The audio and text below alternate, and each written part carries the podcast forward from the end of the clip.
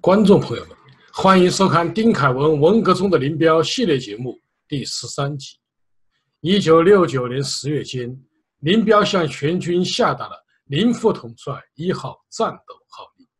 与此同时，众多中央党政军领导人被疏散到外地。九幺三事件后，该一号令成为林彪篡党夺权和迫害老干部的重要证据。事实的真相是什么？毛泽东真的不知道林彪下达一号令吗？啊，大家好，欢迎来到这个林彪系列节目啊。今天啊，我是丁凯文，今天呢跟大家谈一谈这个林彪的一号令，这个啊是怎么发出的？啊，为什么要谈谈这个问题呢？因为呢，这个我们知道，这个林彪啊，这个在文革这个他在。六六年到七一年这段期间呢，他除了六六年那一年里边呢，跟着毛泽东啊接见红卫兵啊，天安门城楼上发表点讲话呀，啊，大部分这个他都是被动的，不太主动的这个做一些什么指示、发布什么指示啊，发表什么谈话呀，啊，这这林彪基本上是一个很被动的人。那么这个战备六九年十月这个战备一号令呢？就是林彪主动这个呃做的一件事情，那么当然这个这个是这做这件事情呢是这个一个是他这个作为国防部长，这个军委的这个第一这个副主席他应该做的，那么这个是他很少有他主动做的一件事。当然后边这个哦我们会谈到这个庐山会议，这个他主动的去批判这个张春桥，那么其他的我们基本上看不到这个林彪要主动的。要去做做哪些事情，基本他还是很被动的。那么谈论这个这个一号令呢？为什么呢？因为呢，这个九幺三事件以后啊，这个林彪这发布这个所谓的这个战备一号令呢，就被啊说成是啊这个是背着毛泽东啊这个借口加强战备，防止敌人突然袭击，擅自发布的。也就是说呢，这个林彪很重要一项罪名呢，就是他根本就没有得到毛泽东的这个同意，他是背着毛泽东擅自的这个发了这么一个一号令，目的是什么呢？目的是这个为了这个篡党夺权，想搞一个这个反革命政变的一个预演，也就是看看说我发布一个命令，看看全军能不能照办执行。所以呢，这被中共中央呢被认为呢，这是林彪要想搞反革命政变，要想篡党夺权。搞了这么一次预演，这是一个最重要的一项罪名。那么第二项呢，就说呢，这个林彪这个人嘛，故意啊夸大敌情，啊，这个兴师动众、劳民伤财，使这个军队全军呢，在那个时，在这个六九年十月份呢，进入一个紧急战备的状况。那么敌结果呢，根本也没有敌人来袭，所以呢，这个林彪这么做呢是没有必要，造成了这个。呃，全国上下的这个一片的混乱，这是第二个罪，呃呃罪名。那么第三个呢，罪名呢，那就是说啊，这个呃林彪发布了这个一号令呢，就把这些个在北京的一些个老干部们，把他们通通的驱除出呃驱逐出京，呃是呢为他这个搞这个篡党夺权的扫清道路。啊，那么。我随便找本书啊，这个我手头有一本书，这这这饶漱石。按理说这个饶漱石跟这个 李林彪一号令没啥关系，但是这本书里面呢，就说呢，就说这个林彪这个一号令下达以后呢，很多不受信任的老干部，以及在押的什么叛徒、特务、走资派呢，都被遣送疏散到全国各地。那么呢，这个呢，使他们受到了无端的这种这种迫害、牵连、牵连。那么呢，这显然这个也是林彪的一项重大的一个罪行，因为呢，他这个正是由于林彪发布了一号令，把这些老干部这个全都的从北京请出去了。另外，当然还有一些个，还有一些个这个群众，呃，这个比如被疏散、被下放到什么五七干校啊，我曾经就碰到过这样的人，他这个在六九年、七零年前后呢，被从北京这个疏散到了外地啊，然后呢。他们都认为这就是这是林彪干的，就是如果林彪他不不搞这个一号令，我们在北京待的好好的。这个呢，很多人都是这么认为的。啊，那么这个几项林彪的这个重大的罪行，那么能不能站得住脚啊？能不能说得通？这个呢，是我们今天要跟大家讨论的一个一个重要的一个课题。呃，那么我们有必要啊，先要回顾一下，就为什么这个六九年十月那个时候呢，林彪会发布这么一项命令，发布这么一个号令，它的这个背景到底是什么？那么首先呢，这个一九六九年这个开开开年以后啊，这个中苏两国在这个边境上啊，就发生了非常激烈的冲突。啊，不知道大家对这个一九六九年三月份这个珍宝岛事件是不是有印象？在那个前后啊，这个中国啊，呃，无论是北京还是全国各地，都发起了大规模的这个示威游行的这个抗议活动，抗议这个苏联这个入侵中国的这个固有领土珍宝岛。那么呢，中苏两国呢，在珍宝岛这么一个小小的一个岛上嘛。发生了非常激烈的这个战斗，也就是说打了一场小型的战役。那么这场战役是怎么打起来呢？不是我们这今天所谈论的这个主要的内容，但是我可以简单的跟大家说一下。那么也就是说呢，这个珍宝岛这个战役呢，打起来呢，实际是中国中共方面呢开的第一枪，这打了苏联这个边防军的一个措手不及。也就是说呢。在呃，当时呢，这个中共的军队呢，啊，布置了一个这个，布置了一个排的这个兵力，在头一天的晚上，这个摸到了这个悄悄的这个爬到这个进驻这个啊珍宝岛，在上面挖了一个战壕啊，趁着这个大雪，然后呢，啊，预先在那儿埋伏，埋伏好了以后呢，第二天的这个早上呢。故意派出一支巡逻队，然后到那个岛上去巡逻，然后吸引苏联的边防军上来干涉。那么苏联人一看这个这个中国军队又跑到岛上来了，所以苏联人呢拿着棍子就就上来了。上来以后呢，就想把这中国的军人把他们驱逐走。那么在这个时候呢，这个中国因为中国的军人呢已经做好了准备了，所以他们呃看着这个苏联人接近的时候呢。突然，这个这个这个巡逻队呢向两边散开，然后埋伏在这个这个雪坑里面的这个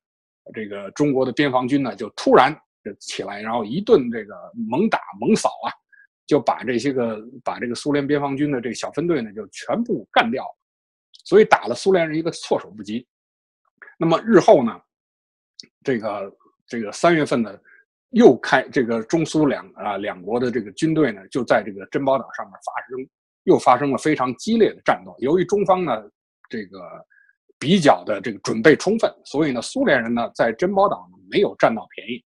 而且呢不仅损失了这个呃武器装备，还有一辆坦克。这个当时苏联最先进的一部这个坦克呢也被中国人给从江底这个捞回去，这个作为一个战利品，现在还据说还放在这个。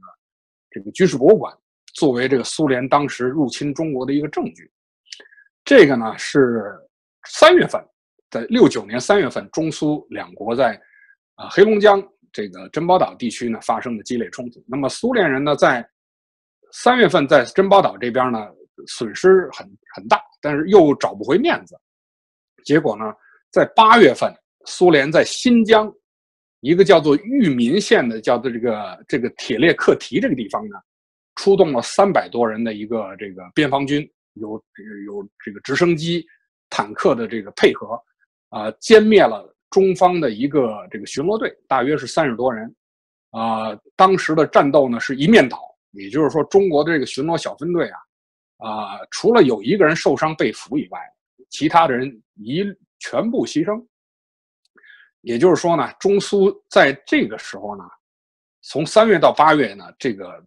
武装冲突啊，这搞的是非常激烈的。而但而且呢，中中苏两国呢，在这方面呢，都不愿意这个丢面子，都觉得说，都认为是对方啊事事先挑起的这个这个战斗。所以呢，这个无论是舆论方面也好，还是这个战斗的这个准备方面也好呢，当时呢，中苏两国的边境。那是确实是，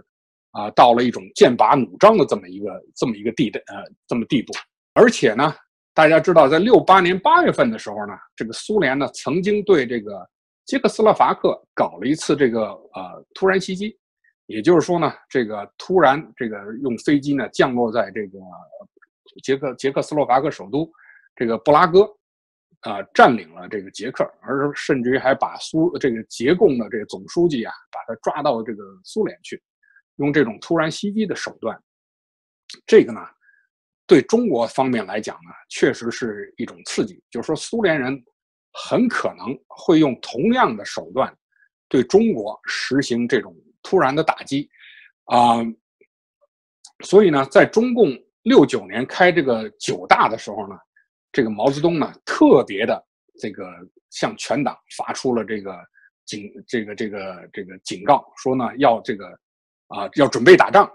啊，要日益要这个提高对苏联搞对中国实行这个突然袭击的这个做好这种准备，所以在九大之后呢，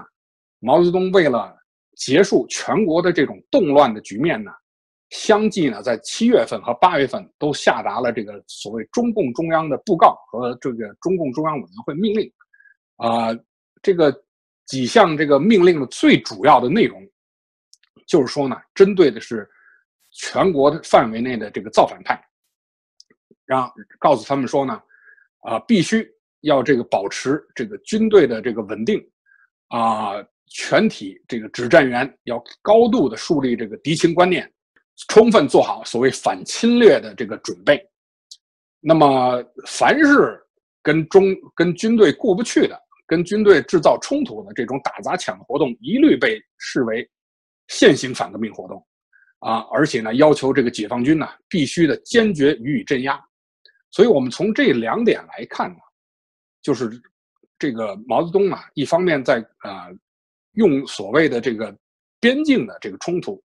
来制造这个全国的紧张气氛，同时呢，在全国上下、全国范围内呢，实行一种高压的政策，来保持所谓所谓这个局势的稳定。那么呢？在九月份的时候呢，这个苏联的这个总理这个柯西金呢，啊，由于他要去他去参加这个越南这个呃劳动党总书记这胡志明的葬礼，所以呢，这这柯西金呢，本来是说他想在这个越南的首都河内，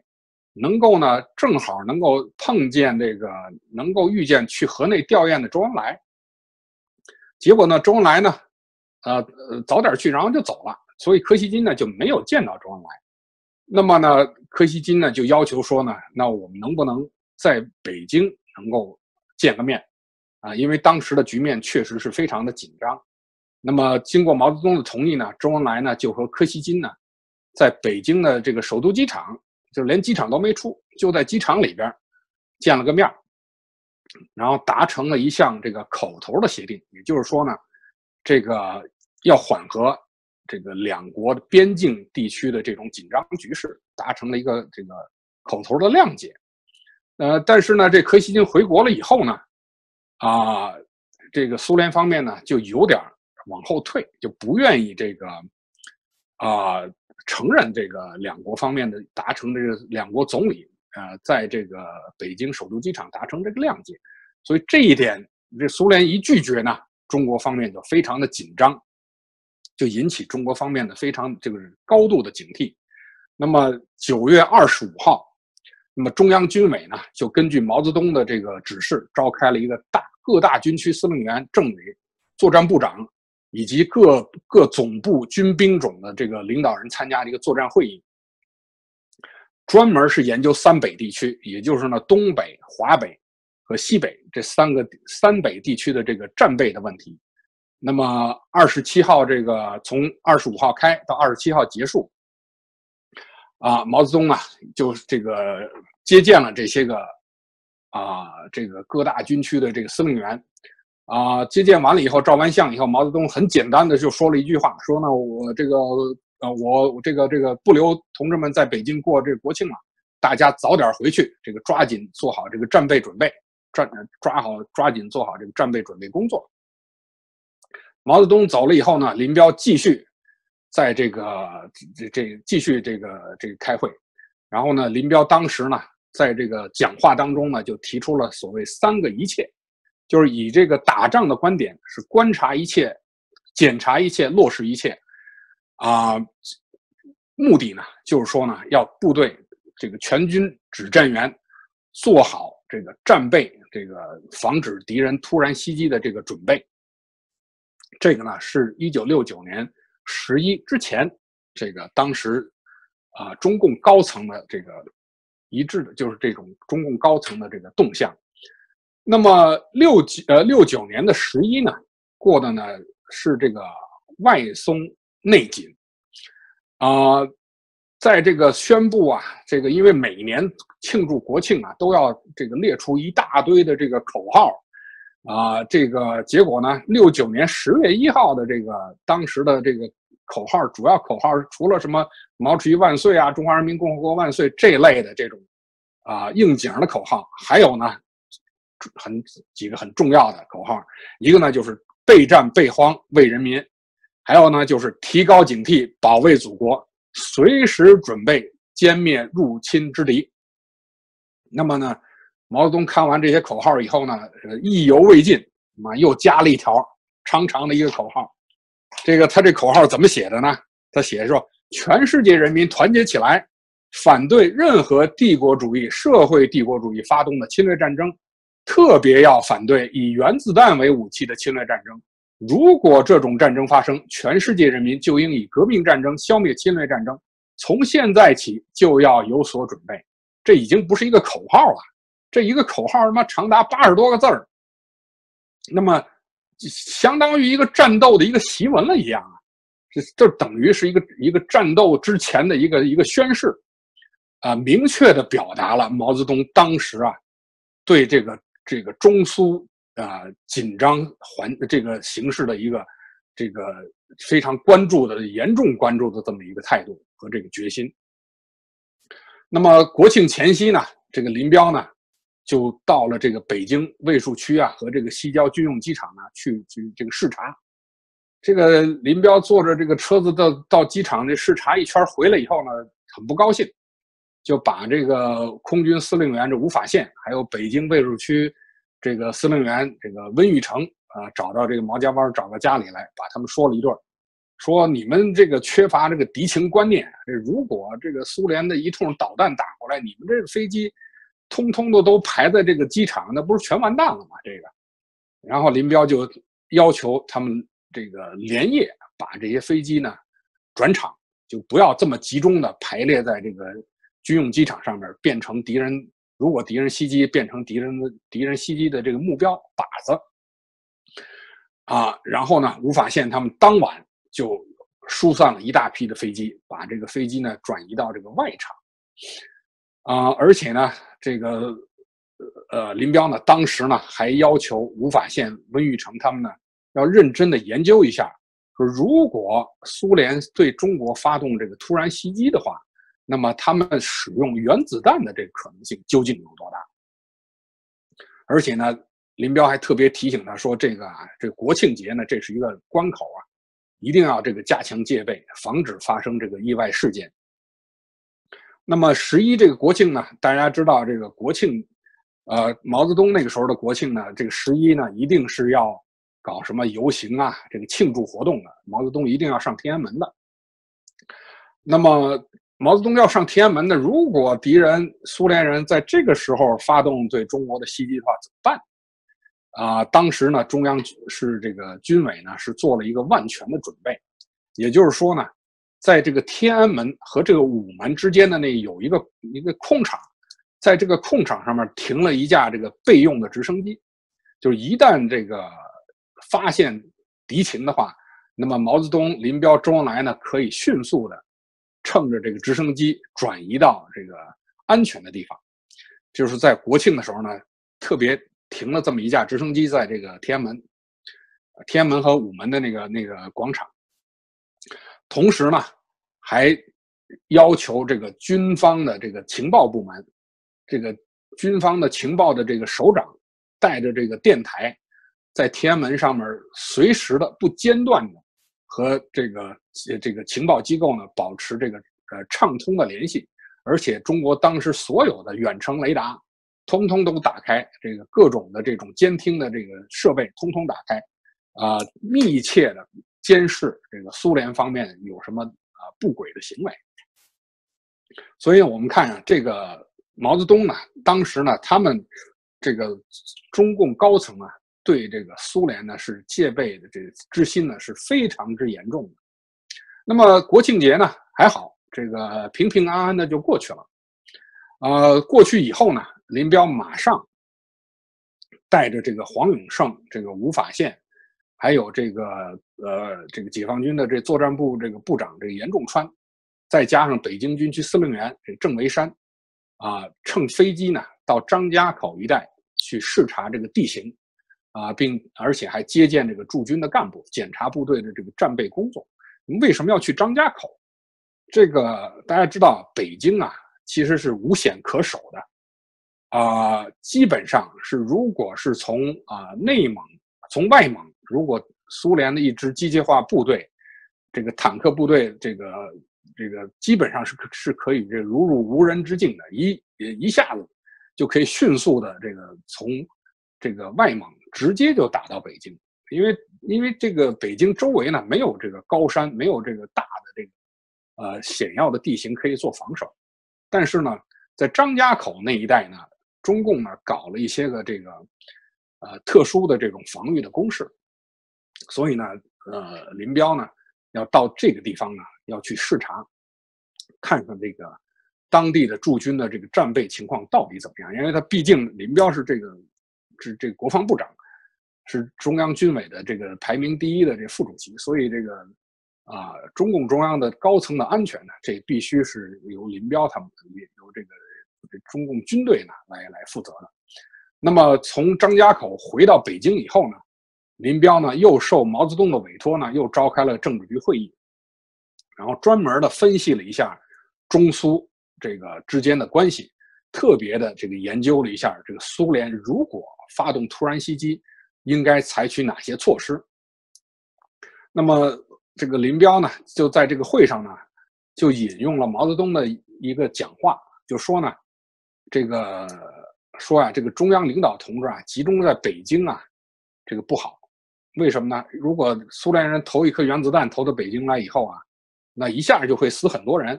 所以应该这个分散一些的。所以呢，一些个老同志呢，可以疏散到外地。那么周恩来啊、康生啊，他们基本都在这个这个这个会议上，政治局会议上都做了讲话，都特别强调说，这个苏联现在有多少军队，有多少这个兵力部部署在这个蒙古，呃，中蒙边境。那么如果这个。苏联人的这个军队突然对北向中国发动这个袭击的话，华北地区呢，这个呢是一个最危险的一个地带，因为如果苏联人去打西北，西北呢离北京很远，这个可以呃中国方面不需要这么紧张。如果去打东北呢，东北同样也是同样的问题，但是如果苏联人从华北地区打过来的话，那的确对。中共这个中央的这个首首都的安全是造成了非常，呃巨大的这个威胁。十月十四号，这个毛泽东、林彪、周恩来呢，就在这个人民大会堂接见了这个人民解放军这个驻京的机关的指挥员，啊，然后呢，毛泽东接见完以后呢，马上乘火车南下武汉，就是也就是说呢。十月十四号呢，毛泽东就走了，啊，那么毛泽东走之前呢，还特别嘱咐说呢，说告诉林彪同志也赶紧离开北京，啊，说周恩来呢，你也给这个离开中南海，这个出城进山，说我这个这个我到武呃武汉以后再跟你们联系。那么为什么十月十四号，呃，毛泽东就跑了呢？因为呢，根据啊。中苏两国总理九月十一号呢达成的一项协议呢，在十月二十号呢，这个中苏两国的这个这个这个副外长呢，要是要在这个北京呢要搞一个边界谈判，那么边界谈判的这个代表团呢，就是中方呢是由这个外交部第一副部长啊，外交部副部长这乔冠华啊负责出面谈。那么苏联方面呢，是由这个外交部的苏联外交部的副部长叫这个库兹涅佐夫啊。那么这两个人呢是在北京这个会谈。那么这个时候呢，毛泽东呢，中共中央的高层呢就怀疑。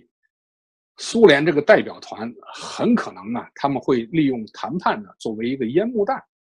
那么谈判飞来这个飞机很可能就不是代表团的人，很可能是苏联的这个军队班的军队。那么很可能还对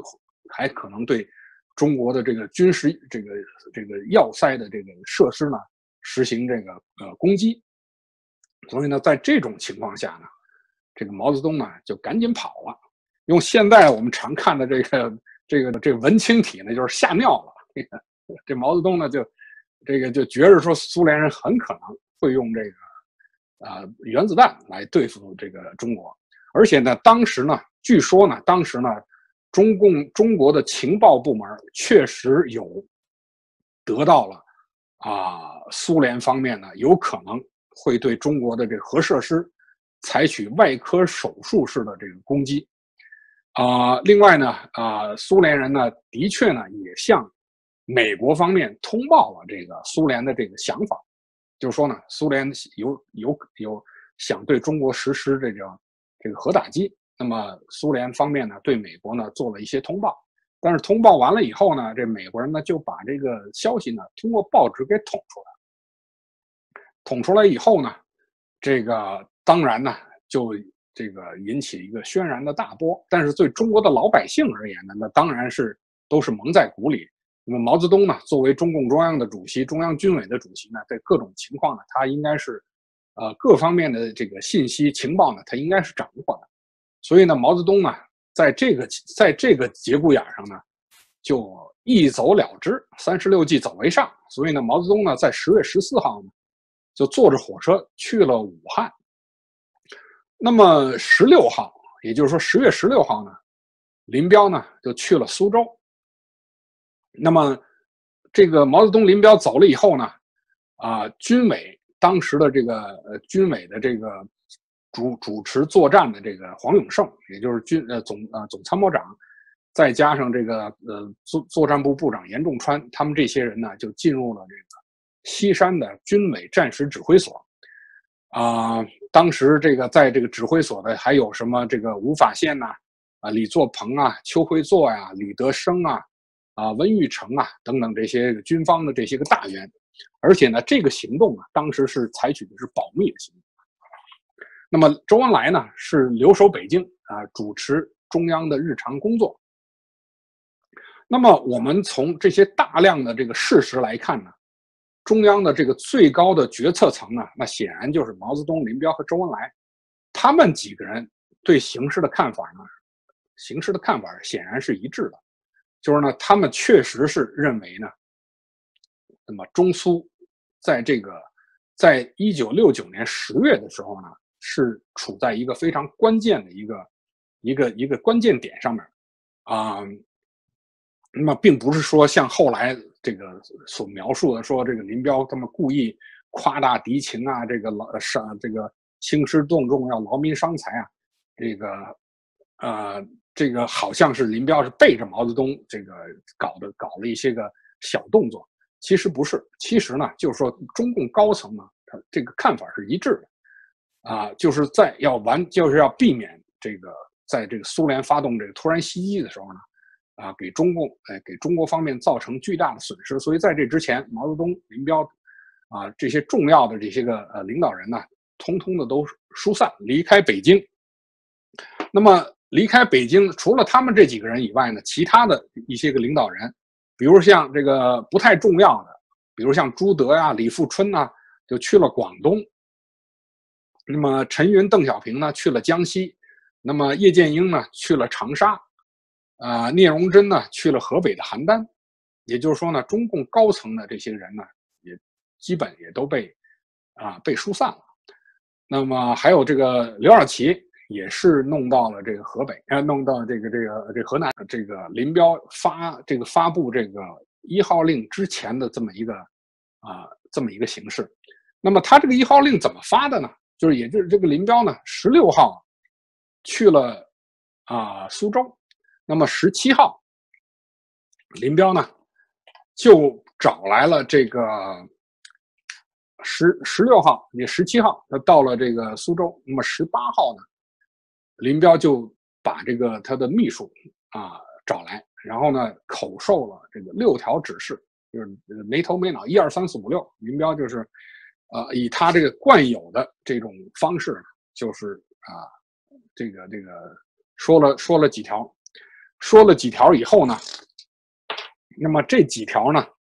呃，都是哪些内容呢？比如说，他说这个啊，他说第一，说这近两天来，这个美帝苏修有各种异常呃情况，苏修所谓代表谈判代表团预定十九号来京。我们必须百倍警惕，防止苏联搞欺骗，尤其十九、二十号应特别的注意。啊，第二，各军区啊，三北各军区呢，重武器有坦克、飞机、大炮，要这个疏散隐蔽。啊，第三呢，沿海各军区要加强这个戒备，啊，不要麻痹大意。然后呢，这个迅速抓紧布置反坦克武器的生产。然后，另外呢，要组织精干的指挥班子进入战战时指挥位置，呃，各级首长这个加强值班，及时掌握情况。也就是说呢，林彪这个指示呢，现在看来呢，偏重于是一种精神上的一种号召性质的，啊，没有特别具体的说这个部队应该怎么样的进入战备的，它就是一个紧急战备，其实就是一个很笼统的这么一个战备指示。那么这个战备指示呢，就通过他的这个秘书这个电话传达给在北京的这个中央军委这个黄永胜。这个黄永胜这个接到了这个指示呢以后呢，又把这个指示呢下达给这个负责作战的这个总参作战部部长这个严仲川。这个严仲川呢，接到了这个这个来自这个。黄永胜的指示，因为他这也是一步一步传达下来，所以他拿到这个黄永胜这个指示以后呢，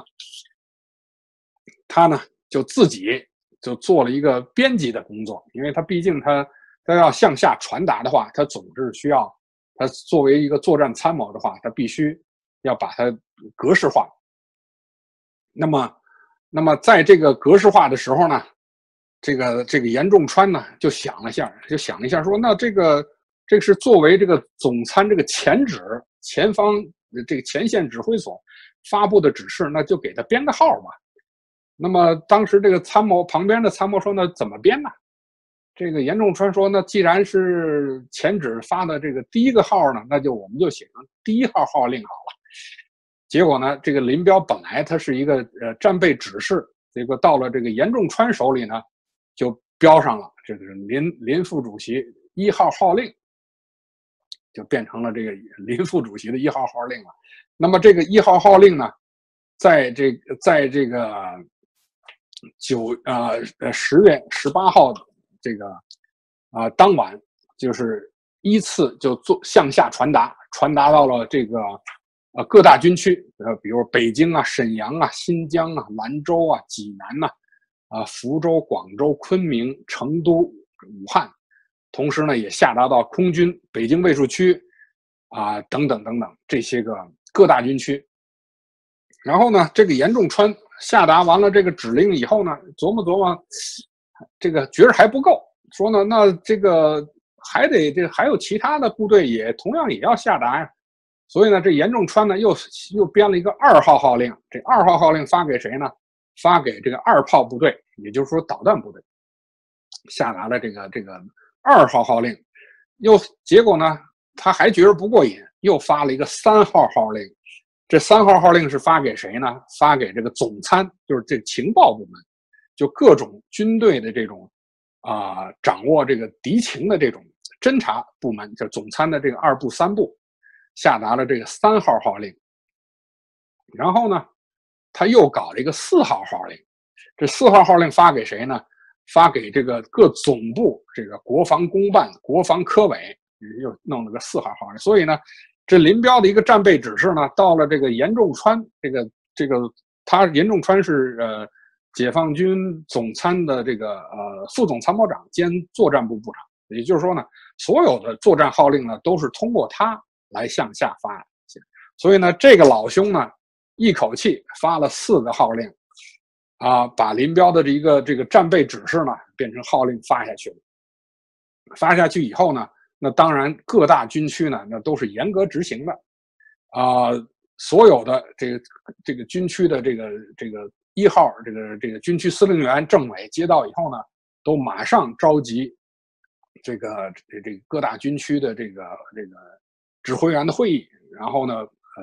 立即的部部署军队进入这个紧急战备状态，然后同时呢，又把他们怎么样进入战备状况的话，又报回给这个在苏州的这个林彪。啊，所以呢，我们看呢，他这个这个号令呢，这一旦发下去以后呢，那基本上就是雷厉风行，因为毕竟呢，这个军令如山倒啊，这发下去就立刻呢就。呃，军队呢，马上就进入到了这个战备状态了。但是介入进入到战备状态呢以后呢，这个这个命令呢，因为是军内发布的，所以呢，没有告诉这个周恩来，没有告诉周恩来呢，这个啊，当时呢，很多地方的这个各大军区的这些首长呢，很多人还兼着这个地方。省的什么一把手，比如什么是革委会主任呐、省委书记啊这些的，所以呢，在召开这个呃紧急会议的时候呢，这个各大军区这个这负责人呢，他们这个在省里头开会呢，就有有一些个这些个呃造反派的这个组织呢，他们也有人在这个省委省委机构里边，所以呢，在他们也也同他们也听到了这些指示，听到了指示以后呢，按照他们。以往的习惯呢，这都是啊，这个最高指示呢都是不过夜的，马上就要这个这个要向下这个紧急传达的。所以呢，啊，有的这个有些这个有像有些西南的有的省呢，就呃就就就把这些个这个战备指示呢被贴写成大字报，这贴在大贴在街上去，等于是把军内的一个这个命令呢，呃，这么就这么这稀里糊涂的就给就给这公之公之于众了。那么反反过来呢，就搞得这个地方的群众呢，这个非常的紧张。这些情报情况呢，又反馈回来，反馈到这国务院，反馈到周恩来那儿，把周恩来吓一跳。这个第二天呢，就十九号呢，就跑就就就找到这个这个黄永胜，说是林副主席发布发布什么指示了？这你们怎么搞的？也不跟我打个招呼。然后这个这个这黄永胜呢，就把这严仲川也也找来说。说我们让你发个电话通知一下，你怎么弄成一个林副主席一号令了？这个，这个，这个严仲川呢，他也他当然他他是他是觉得说我这个是按照你们的这个这个这个这个这个要求办的。至于说是是不是写成一号令呢，是可以可以商讨。但是呢，这个毕竟呢，这个一号令的这个说法已经存在了啊，而且呃，本来在发这个一号令之前呢。这严仲川呢是说把这个东西呢先让黄永胜看一看，呃，看完以后呢，黄永胜签个字再再发下去。结果呢，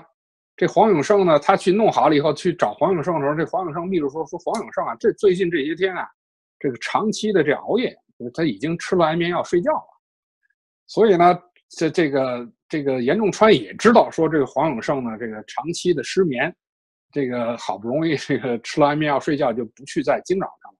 所以呢，这个呢就没有他这个向下这个发布这个一号令的时候呢，就没有经过黄永胜看，没经过黄永胜看呢，这黄永胜当然也就不知道了。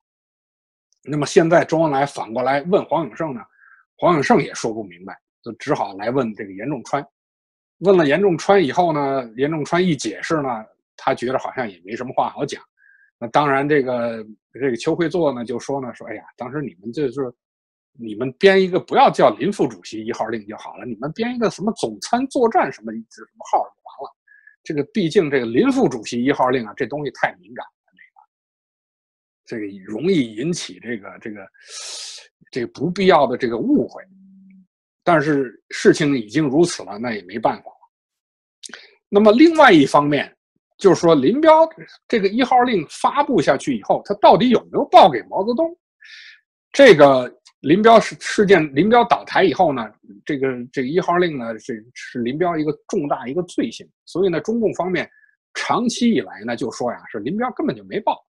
这个是这个是这个林彪是背着毛泽东发的。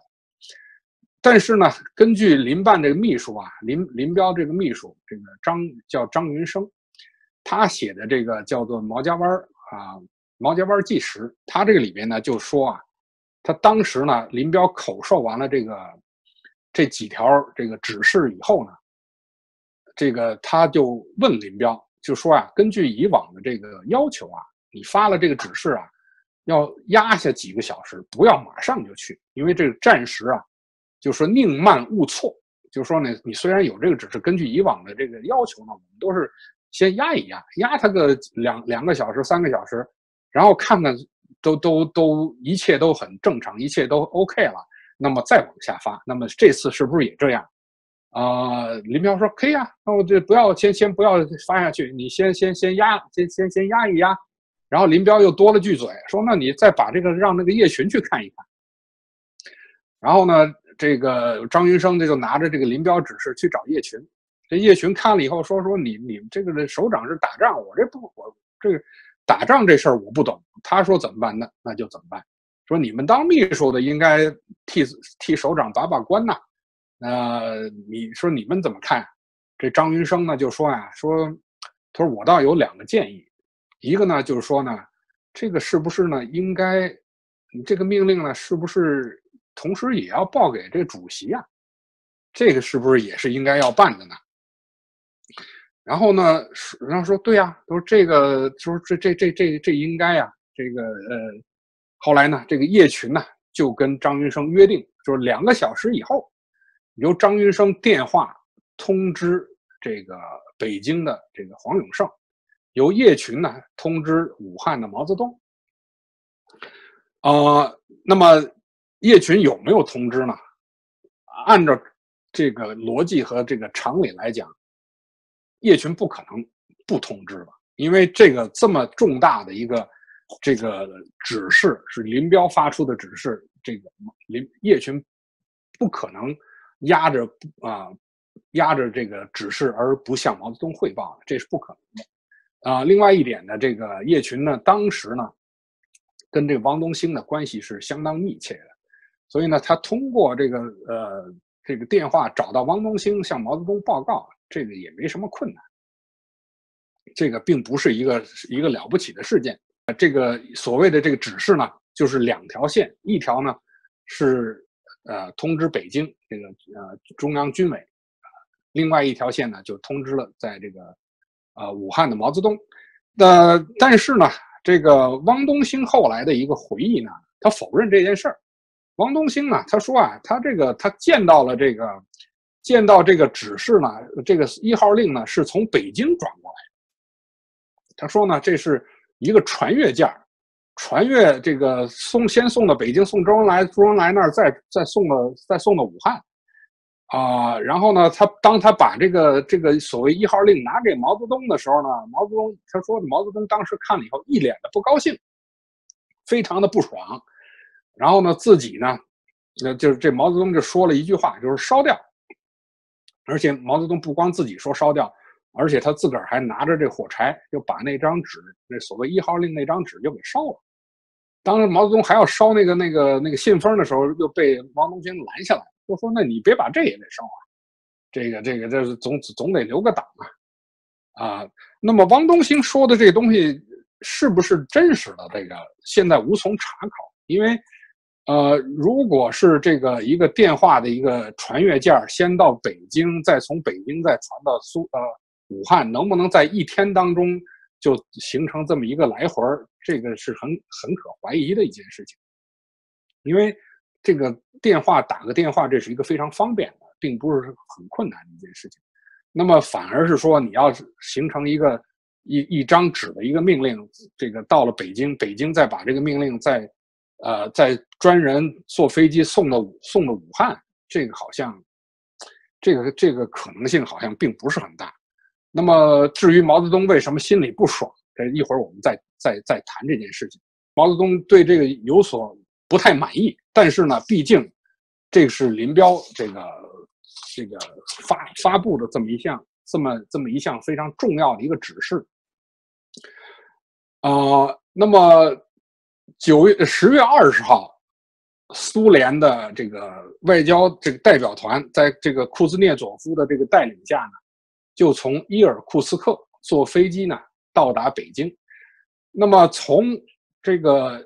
呃库兹涅佐夫的飞机起飞，一直到这个到降落在北京的首都机场，当时的林彪呢在苏州呢是密切的注视这件事情。而且也不休息，啊，而中中国方面情报部门不断的向这个林彪这边报告说，这个飞机起飞了，飞到什么什么地儿了，啊，到了什么什么地儿了，到哪儿哪哪了，呃，说现在飞机已经降落了，啊，这个库兹涅佐夫这个代表团已经从飞机上边已经走下来了，哎，等等等等。那么林彪当林彪听到了这个消息以后，才最后才放，才这个心里一块石头落了地，觉着说呢，这个。这个战备呢，啊，这个终于这个可以说呢，就是结束了，啊，也就是说，这个换句话来讲，就是虽然战备呢是这个把全军调动起来了，但毕竟呢是因为是这个苏联这个代表团要到北京来，那么这个中共中央呃中央军委所不得不采取的一项是很重要的这么这么一项啊这么一项这个这个行动。那么，所以呢，我们从这件事情这个前因后果，它的过整体的过程来看呢，显然，这个林彪呢不可能背着毛泽东发布这么一个指示，啊，而且呢也不可能是因为发动这个发表发动这个指示呢来搞什么篡党夺权的活动，呃，搞所搞所谓的这个反革命政变的预演，因为大家知道，如果真要想搞政变的话。那都是秘密进行的，这不可能先先预先先演习一下，告诉你说我要搞政变了，然后再搞一次政变，这是这是这是不可能的一件事情。啊，那么是不是林彪他们夸大了这个这个敌情呢？显然也不是。那么毕竟呢，中国中国呢，在当时的那个那个整体的情况之下呢，确实是啊有有这个。面临了这个苏联方面呢对中国的这种突然袭击的这种可能性，特别是中苏边界的这个战斗的这个紧张的这种状况呢，导致呃中国的高层对苏联方面的戒备呢是非常非常的这个严重的。那么至于这个是不是这个迫害老干部啊，这个说法呢显然也是不能成立的啊？为什么呢？因为呢，疏散这个老干部，疏把北京的地区的这些个老干部疏散到外地去，这跟林彪没关系。这个是毛泽东跟周恩来做的这个具体的这个决定。啊，当时呢，这个毛泽东呢，这个当时开这个十月中旬开这个政局这个会议，研究这个状况的时候呢，是不是为了这个啊落实毛泽东这个有关的方面的这个指示啊？而且呢，十月十七号呢。是这个毛这个周恩来呢，把在京的老干部呢，呃，召集起来，利用一个什么这个机会呢？当时那个北京呢，这个，呃，这个海淀区啊，就白石桥那个地方呢，新盖了一个这个，这个这个首都这个叫做什么？首都体育馆新盖的。当时呢，还搞了一看这个这个体育表演。那么当时的这些个中共老干部也都参加了，都去都去参观。那么周恩来就利用这个机会呢。就向这些个中共的这些老干部呢，布置了这个疏散的这个啊，向他们啊布置了这个疏散的这个决定。当时呢，啊有哪些人参与呢？有什么董必武啊、朱德呀、陈云呐、李富春呐，啊陈毅呀、叶剑英啊、啊邓子恢、张鼎丞、王震等等这些中共大佬，基本全都在场。啊，周恩来就传达了这个，向他们传达了这个毛泽东和中共中央政治局有关这个疏散这个中央领导人的这个重要的决定，而且还告诉他们每个人去哪儿，呃，并不是说仅仅是说说让你们走，而且你们去哪儿都已经定下来了。那么具体的这个工作，具体的这个工作呢，由中央办公厅来执行。啊，当时呢，具体经呃这个经办人呢，应该是中办的副主任是王良恩。啊，另外没有参加会的，没有当当天没有在这个呃这个首都体育馆呃参与这个会议的，像这个徐向前和聂荣臻呢，也专门向他们派人向他们啊这个做了这个传达。所以呢，我们看这个，所以我们看这件事情呢。就是首先，这个疏散老干部的决定呢，是毛泽东毛泽东做的决定，那不是林彪做的决定。那么从时间上来看呢，做出这个决定是在前，那么林彪发布这个战备指示是在后。那么老干部接到这个疏散的通知的时候呢，林彪那个战备指示还没发呢。由此可见呢，这这跟林彪没啥关系。那么第三个呢？从这个组织疏散的这个情况、组织工作来看呢，所有的组织工作这个总负责人呢是这个周恩来，主管机关呢就是中共中央的办公厅，啊，林彪呢和这个军委啊，中央军委啊没有参与这件事儿，也，我再看呢，林彪这个指示，林彪这个战紧急战备指示，所谓的这个林副主席一号令。也根本没有老干部疏散的这个内容，所以呢，北京的这些个老干部这个呃紧急的疏散到外地啊，啊，跟林彪这个所谓一号令呢没有任何关系。所以说，这个林彪利用着这个所谓一号令呢，迫害老干部，把他们从北京赶走，是为了，呃，为了自己这个好这个从事这个篡党夺权的活动，这个说法显然是这个无稽之谈。那么，那么还有呢，很很多人呢不明真相的人呢，呃，也都把那个那个时代呢，很这个被下放到什么五七干校啊，啊，这个下疏散到外地啊，等等等等，这都归结到这个林彪的头上。这个显然，这个呢是对这件对这件事情呢，这个不太了解啊。当然，中共方面呢，从来也没有很认认真的这个澄清过这件事。那么，毕竟呢，以讹传讹的事情太多了，所以呢，很多不明真相的这些个老百姓呢，啊，事隔多年之后呢，仍然还有一个印象，说哦，我们当初啊，被这个下放，被这个从北京疏散到外地去，啊，经经历了一段很不堪回首这么一段经历，这都是林彪搞的，这林彪的一号令干，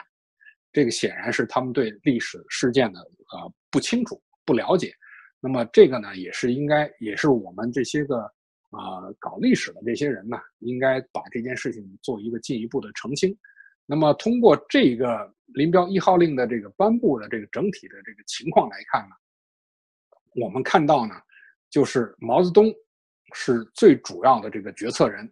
那么他当时做的这个决定呢，确的确的的确确呢，是因为中苏。的这个两国两党关系之紧张，呃，的确有发生全面战争的这么这个危险性，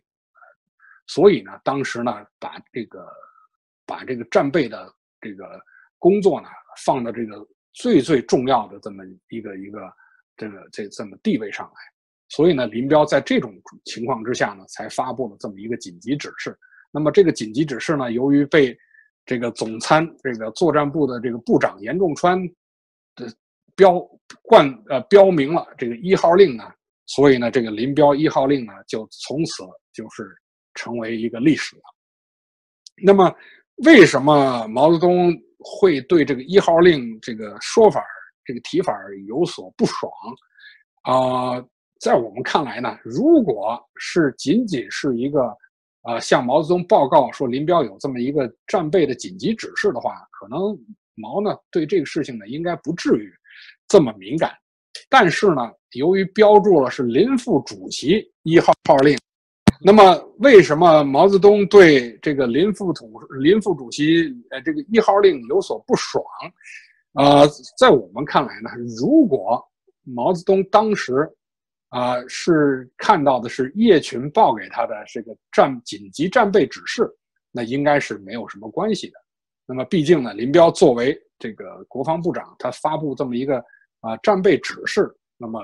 偏重于精神上号召型的这么一个东西，啊，毛应该不会有太多的敏感性在这个里边。那么一旦有了这个一号令，这一号的这两个字儿，你显然是触动了毛泽东那根敏感的神经。也就是说呢，这个毛泽东啊，他这个不希望有其他的任何人跟他分享这个这个权利。也就是说呢，不管这个一号号令是谁发都不行，这一号令只有毛泽东本人才能发这个叫一号号令，怎么可能让你你这个这个这个这个林彪来发呢？这个显然就是，也就是说呢，毛泽东视军权如命啊，这个他抓这个军权呢是这个死死死的，是这这紧抓不放的。那么在这个情况下。那么毛泽东看到这一号令这几个字呢，他就会有这种不爽的这个心理，在这个在这个里边，如果林彪发布这个一号这个这个号令真的确实是不对的，他这个毛那么毛泽东就应该明令这个一号令取消啊，他也没取消，他只是他只是心里他觉着不舒服，他觉得说你这个林你没经过我同意，你怎么你怎么可以擅自发布一个叫一号号令？这显然是毛泽东心里不痛快的一个非常重要的一个因素。也就是说呢，像严仲川这种人呢，他在作战方面呢，他可能这个还不错，但是呢，碰到这种政治上的问题呢，他显然是缺乏这个这方面的这个这个历练，缺乏这方面的经验。那么日后呢，这个所谓的一号号令呢，也就变成了林彪的这个要篡党夺权的这么一个这个重要的一个罪证。好，今天的这个节目呢，就跟大家讲到这儿。下一期节目呢，跟大家谈一谈林彪和这个庐山会议的情况。好，谢谢大家观看，咱们下一期节目再见。丁凯文先生告诉我们，一号令是林彪根据毛泽东的讲话精神，以及防止苏联借边境谈判发动突然袭击而作出的六条战争指示。疏散中央党政军领导人是由毛泽东决策。经周恩来主持安排的。毛泽东之所以将一号令付之一炬的原因是，林副统帅一号战斗号令的标题触怒了他的权威。好，各位观众朋友，今天的节目到此，感谢您的收看，也感谢丁凯文先生。